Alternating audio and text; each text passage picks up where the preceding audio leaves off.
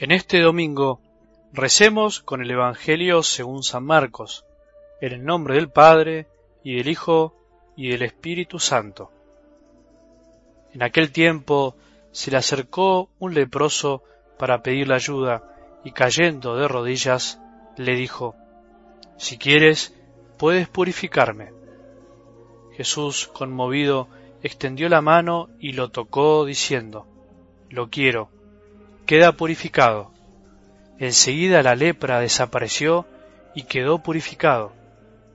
Jesús lo despidió advirtiéndole severamente, no le digas a nadie, pero ve a presentarte al sacerdote y entrega por tu purificación la ofrenda que ordenó Moisés para que le sirva de testimonio.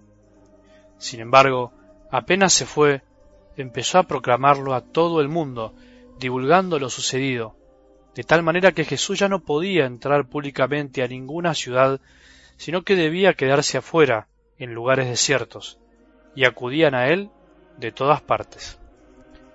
Palabra del Señor.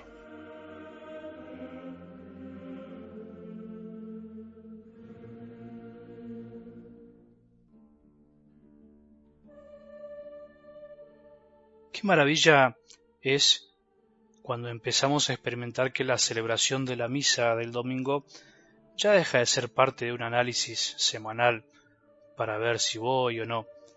Es lindo para nosotros, los sacerdotes, ir viendo cómo ciertas personas experimentan ese gozo, la alegría de acercarse a Jesús, superando toda obligación externa, todo precepto de la Iglesia que es necesario, pero que es mucho más necesario internalizarlo, amarlo.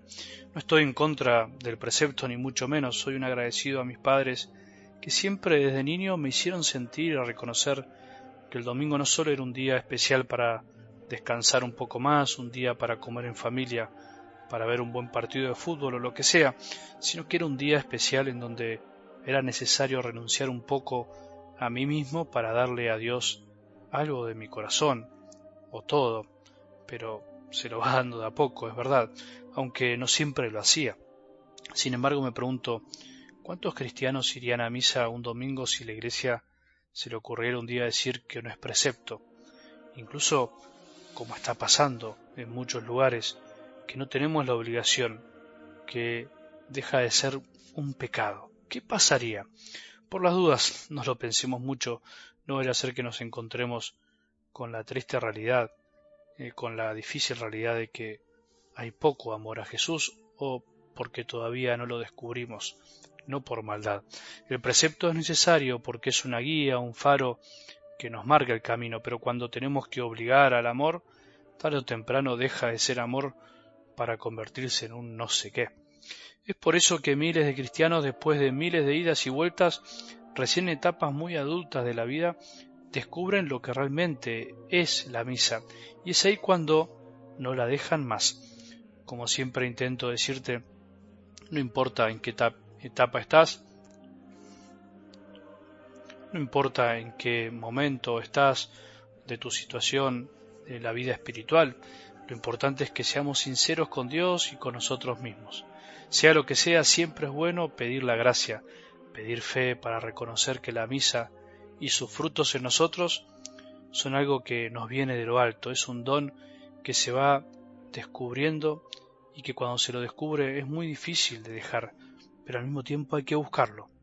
Ni la fe es pura obligación, ni la fe tampoco es hago lo que siento cuando lo siento, sino que la fe también es reconocimiento de un don que nos pide una respuesta con libertad y amor. Y esto es un proceso inevitable, largo y a veces muy arduo. Eso necesita y quiere Dios. Eso desea Jesús de nosotros.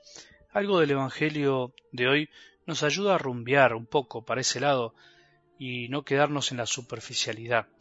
Una vez más, Jesús hace un milagro que es mucho más que una simple curación de un cuerpo enfermo, sino que es un milagro que enseña que lo impuro puede volver a ser puro, solo gracias a su poder, que es el amor. De hecho, es el mismo Jesús quien dice, lo quiero, queda purificado. ¿Y a qué impureza se refiere? ¿Cuál es la pureza que viene a devolvernos la presencia de Jesús en nuestras vidas? La impureza que representa la lepra de la escena de hoy esta enfermedad que alejaba a las personas del contacto con su comunidad y con el culto de esos tiempos, es justamente eso, un obstáculo que nos impide el verdadero contacto con Dios, con un Dios que es y quiere ser Padre abrazador, y no tanto como a veces lo imaginamos nosotros, justamente a causa de la impureza que llevamos a cuestas. Es la impureza que nos aísla del amor de los demás, creyéndonos indignos de poder recibirlo y darlo. Es muy triste el sentirnos impuros e indignos del amor de Dios y de los demás. Esa es la lepra más leprosa, valga la redundancia. Es triste, pero es así. Es tristeza del alma, es la tristeza de la imposibilidad de aceptar que Dios nos ama, así, incluso impuros, pecadores, y que nos ama incondicionalmente, siempre y para siempre, aunque estemos tirados y zaparrastrosos por el camino de la vida, llenos de inmundicia. Él quiere devolvernos la pureza, que no significa no equivocarnos nunca, sino que nos demos cuenta que aún pecando y pecando podemos buscarlo y amarlo, aún habiéndonos alejado de todos, podemos volver a amar y ser amados. Por otro lado, aunque no se vea a simple vista, parece ser que Jesús no queda muy conforme con el milagro de hoy, porque el leproso desobedece lo que él le pide y a partir de ahí ya ni siquiera podía entrar a las ciudades a predicar, sino que iban a buscarlo para ser curados de sus dolencias. ¿De qué sirve dejarse curar por Dios si después no lo escuchamos? Jesús lo purifica, no solo lo cura, no solo le quita las manchas de su cuerpo, sino que vuelve a ponerlo en contacto con él y con su comunidad, con sus hermanos, con los sacerdotes de su pueblo. Lo purifica para que él descubra que los demás también tenían que buscar eso. No podemos olvidar lo del domingo pasado. Vayamos otra parte a predicar también a las poblaciones vecinas, porque para eso he salido. Él también quería predicar, él quería y quiere ser escuchado y cuando no lo escuchamos, cuando buscamos de él solo cuestiones físicas o terrenales, que no están mal, pero nos quedamos a mitad de camino y nos perdemos la mejor parte, él se da cuenta que nos falta algo. El leproso cometió un solo error, no escuchó a Jesús. Recibió lo que quería, pero se perdió lo mejor, obedecer la palabra de Jesús. No les diga nada a nadie. Jesús vino a purificarnos, no solo a curarnos, no te olvides. Quiere que podamos escucharlo y lo que más le duele es que no lo escuchemos. Ese es el gran peligro.